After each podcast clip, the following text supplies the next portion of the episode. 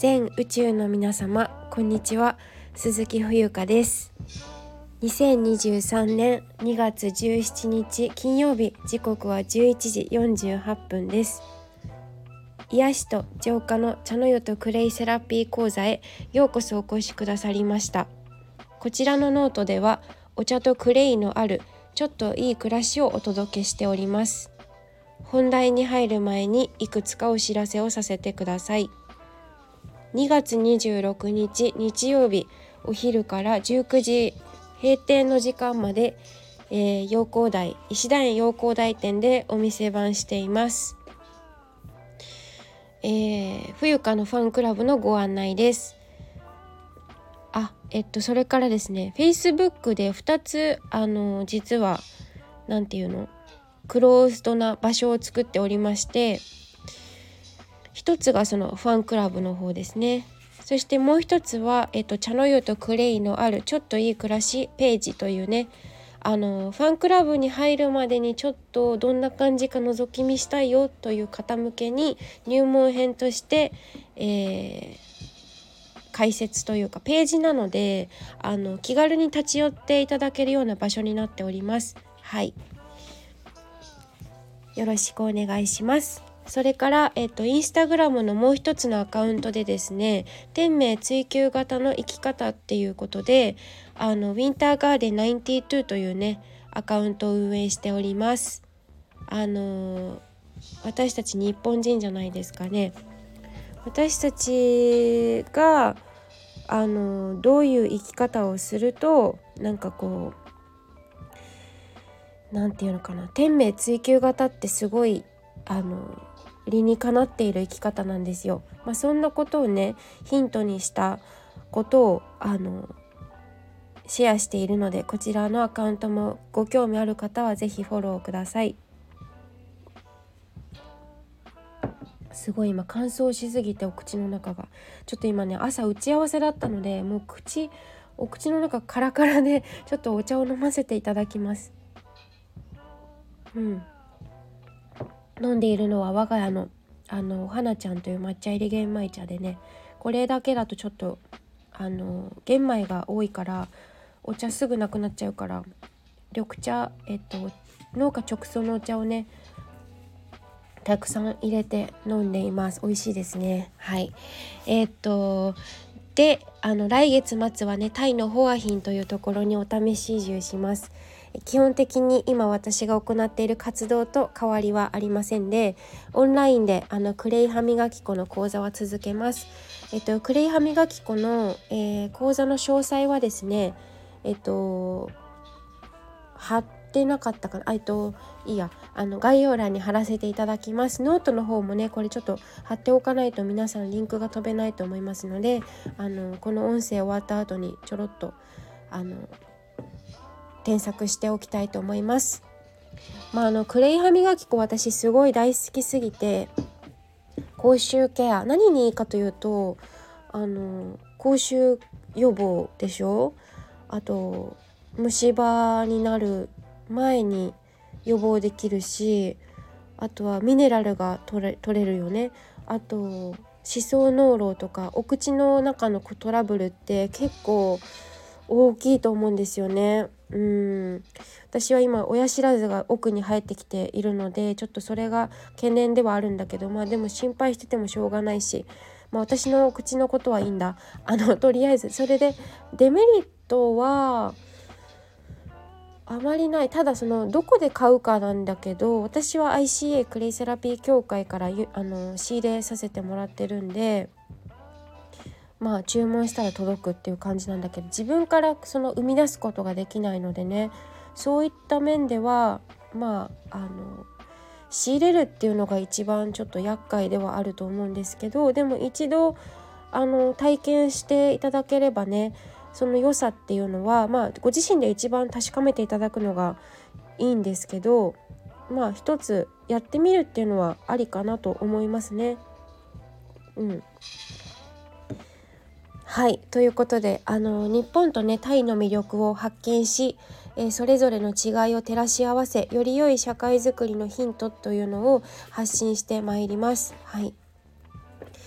そしてあの一つ皆さんにお知らせでしてあのクラウドファンディング的な感じで皆さんにあのその私自身の収入と貯金があまりないから、え、行動行動じゃない活動費としてタイでの活動費として寄付をあの募るよということで特別支援サイトをねウェブの方でベースで作っていたんですけれども一旦こちらちょっとあのー、中断したいと思います。はいえー、というのもですね私の中でこれそもそもどうしてやってるんだっけっていうのにもう一度立ち返った時にあまり自分の気が進まなかったんですよそのウェブの解説しますって言っておきながらね。で結論自分の中の優先度はあのそのクラウドファンディングっていうのかな？のにが緊急度が低いということと優先度優先するべきことが他にあるなということをが私気づいたんですよね。はい、ですので一回ちょっとここで中断します。で必要になったらその際にお知らせをね改めてあのさせていただきたいと思いますので是非あの引き続き追いかけていただけるとありがたいと思います。はいそしてその他お仕事のお問い合わせやご依頼は futureclay.gmail.com までお願いいたします。えー、で昨日はですね久しぶりに私東京の渋谷に行ってまいりましたはいでいつもよりね早い時間からあの体を動かしたということもありましてあの東京のエネルギーをねあのかなり、まあ、言わずもがな受けましてちょっとお疲れモードの朝でした。はい朝を迎えました。そうあのよっぽどのことがない限りは本当に今東京には行かないので、うん、私そもそも観光とかも興味がないんですよね。美味しいものを食べるとかうん。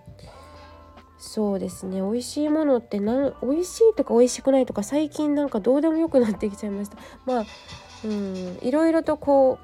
う目まぐるしく自分の変化を感じているというか。まあそしてあのノートの方ではねこの後オンラインでってそういうことあのそういうことというかノートはあの実は私今の時間までオンラインで打ち合わせがあったんですよ。でノートの方はオンラインの打ち合わせの前にちょっとアップしておきたかったので、えー、今こちらの音声配信は、えー、このお昼のね時間になっております。はい。えー、そう。でまあ朝ちょっと体が重たかったんですけれども着替えを済ませて本当に寒いのでねもう何しろ私は寒いのがちょっと苦手というか好きじゃないというかうん。体がどうしても縮こまる。まあ皆さんもそうそうですよね。私だけじゃないと思うんですけど。はい。まああのいつもの、ま、着替えを済ませてスクールに行く時って子どもたちとすごい接するので汚れてもいい格好をするんですよ。であのいつもの暖かいねガウンを羽織り真っ先にラップトップの前に座りましたという、えー、朝を迎えております。はい。朝というかもうお昼なんですけれども皆様いかがお過ごしでしょうか？はい、今日の神奈川県横浜市内はねあのありがたいことに雲一つない晴天でございます、えー、毎日がいい日っていう言葉が今降りてきたんですけど、えー、この言葉をですね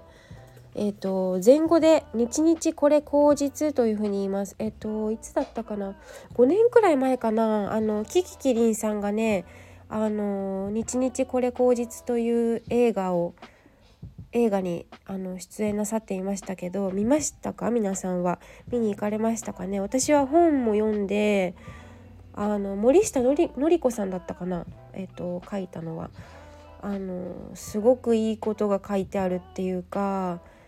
なんかすごく人生の本質的なことが書いてある本なんですよね。あのお茶やってない人でもあのその本ってその森下のり子さんっていう方があのお茶に通い続けてうん十年なんだけどただただお茶に通い続けるっていうただそれだけの気づきそこからの気づきを書いた本なんですけれどもお茶やってない人でもあのすごく分かりやすく書かれている本なのであのぜひ興味ある方というかまああのピンときた方はね本を読んでほしいと思います。そんな高くないかったと思うよ。文庫のサイズだったと思うので。はい。えー、っとまあ話はちょっとそれちゃったんですけど日々これ口実と読みます。でお坊さんによってはですねお坊さんというか流派によるのかな宗派か。日々これ口日というふうに読んだりもするそうなので私は口実っていうふうに読んでるんですけどまあどちらでもいいかなって。茶道もさ茶道って言ったり茶道って言ったりどっちなんですかって言われるんですけど聞かれることが多いんだけどどちらでも良いのではないでしょうかというはい。感じですね。であの私今日はね先ほどもお伝えした通り午後はスクールこの後ねもう午後スクール行かないといけないので、まあ、今日もまた気づいたら予定がびっしりということになっておりますこんなはずじゃなかったんですがうんでもなんかそのこんなはずじゃなかったと思いつつもですねそれが意外に意外意外や意外昔と今とはちょっと違った感覚なんですよ。自然となんだろうないろんなことに対して声がかかるような感覚でしてあの昨日のね配信でもお伝えしたんですけれどもあのまあ昨日の配信見ていない聞いていない方は是非そちらもちょっとチェックしてほしいんですけどその方がよくわかるから流れがねあの本当にいいもの本当に良きものであればなんかこう自分から一生懸命発信せずとも自然とこうせなんていうの自然と周りからお声はかかるものなんだなっていう気づきがあります。はい、でそう私自身はあの独立する前ですねあの会社員バリバリやってた時ねあのいつも手帳私手帳持ってたんだけどいつも手帳は真っ黒で空白を見つけるとその空白を少しでも埋めたくて何か予定を入れるのにすごい必死に生きていたんですよ。でなんかその自ずっとそれも自分から求めていたしなんかないかななんか予定入れなきゃなんか予定入れなきゃってずっと思っててなんかこう心が疲れていました。で今思うと本当にそんなねなんか必死こいてるやつと誰も付き合いたくないなって思うんだけど当時はそれを自分がね客観視できていなかったっていうのもあったしそう当時は本当にイベントをねそれこそネットで検索したりとかもう無理くり無理やり予定を入れることで頭がいっぱい。全然その今を生きてないですよね。予定だから。予定って今じゃないじゃないですか。ね。だからなんか未来と過去に縛られて随分長いこと生きてきたなっていうふうに今は思うんですけど。そうで当時ねそのお付き合いしていたパートナーにもなんかすごいそのかまってかまってっていう感じでなんかじゃんじゃん連絡する超痛いやつだったんですよね。本当に最悪だと思う。で今はなんかそういうのもなくなってうーん今思うとそれは本当にもはや現代病の一つだったのかなって思いますね。私だけじゃなくて他にも他の人っていうかほとんどの人がそういうあり時刻にはまっているような気がします。うん、なんかこう知らない間に刷り込まれちゃっているっていうかねで何も予定がない人っていうのはうんダメな人間無能な人間っていう感じで自分自身にレッテルを貼ってたし他人にもレッテル貼り貼りまくってましたね。うん、で今はそんな風に思わないしなんか無能な人間っていないようなあるようななんか無能な人間という言葉もなんか違うなって思うんですよね。うん、そもそも人間はそのままでいいというかなんか無能とか無能じゃないとかどうでもいい感じがします。はい、でシンガーソングライターのね私がよくウクレレの弾き語りとかでも歌わせてもらうテイラー・スウィフトというアメリカの、まあ、カントリーミュージックから始まった彼女のスピーチでも名言があるんですけど孤独は人を成長させるっていう群れるただの群衆集まりではなくて私たちは今あなたが生まれ持ったもので散歩よし自分よし相手よし世間よしっていう言葉がねあるんですけど散歩よしにしてみせようっていう風に今の時代本当にそれがこう背中を押してくれてるというかそういうふうに言われているような気がしてならないんですよね私自身が。うん、でテイラー・スウィフト私調べなんですけど彼女はすごくいじめられこいじめられていて昔小さい時にね、うん、だから学校にも馴染めなかったっていう風にあのそういう何て言うのかなバイオグラフィーみたいなのを私読んだことがあるんですけど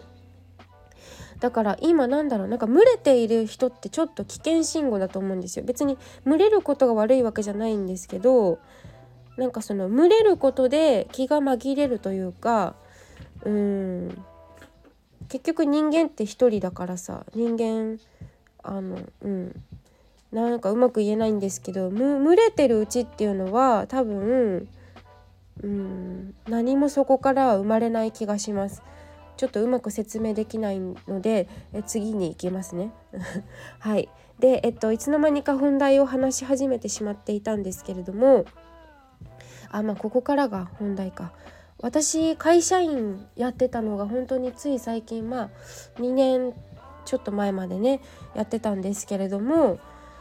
あの平社員だったんですずっと。でそれよりもあのあそうだ今日のテーマはねえっと稼がないなんだっけちょっとお待ちください。何ていう題名だっけ。あ稼がない暮らしが妙に興味深いというテーマですね。はい。であの今よりも会社員時代の方が私稼いでいたっていう感覚もないんだけどねうん稼ぎに行こうとかいうふうには思ってなかったからまあでもお給料が毎月決まった金額が口座に振り込まれるわけですよね。で今はるかにあの稼ぎが少ないんですよ本当にね。そうなんだなんだけどなんかこうその瞬間瞬間を今すごく味わっているような感覚にいます。もちろんその会社に勤めたからこそわからないことが分かるようになっただろうしその逆もしかり分かることが分からなくなったりとかなんか分かるとか分からないとかいつもこう対立してる感じじゃないですか対義語って言ったりもするしね。で分かるとかなんか最近思うのは分かるとか分からないとかなんかもしかするとどちらでもいいのかなって思ったりするんですよ。なんか言ってる意味分かりますかね？うん。なんかその理解しなきゃいけないっていう風になんか分かろうとするからひねくれるのかなって思うんですよね。うん、だからこう世の中を見ていると、うん、いかにそのひねくれ者が多い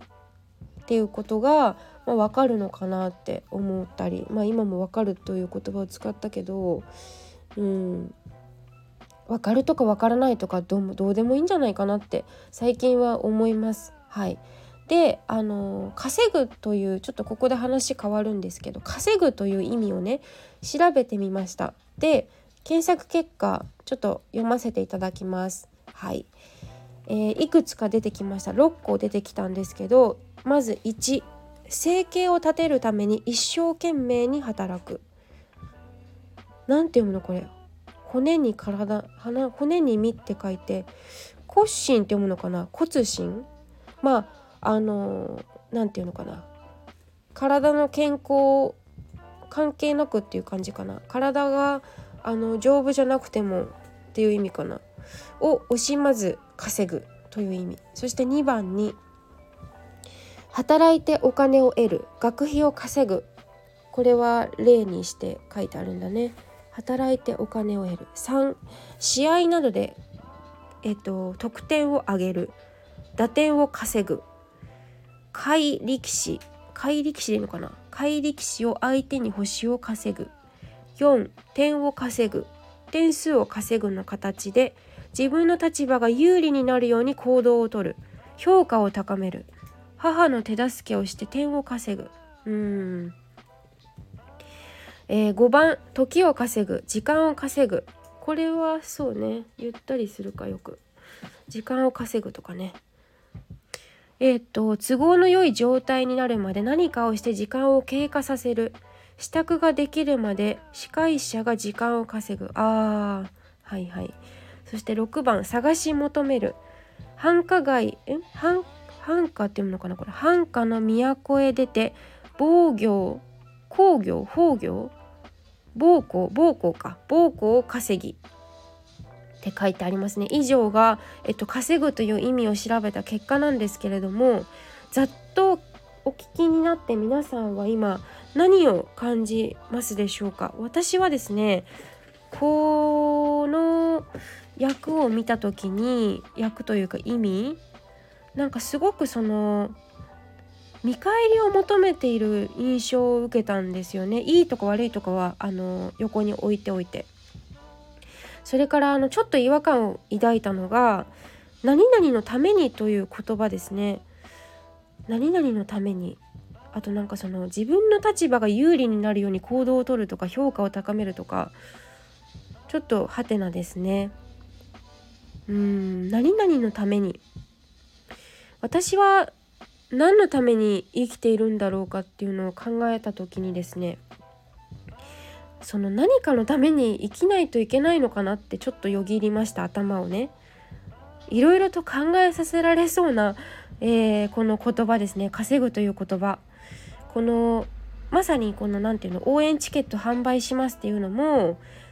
こう皆さんに何かお返しをしないといけないっていう風な何々のためにという言葉がもしかしたら自分を縛りつけているのかもしれないなっていうことをまあまさに感じましたね。だから自分でちょっと違うなと思って一旦やめたっていうのも一つ原因の一つなんですよ。うん。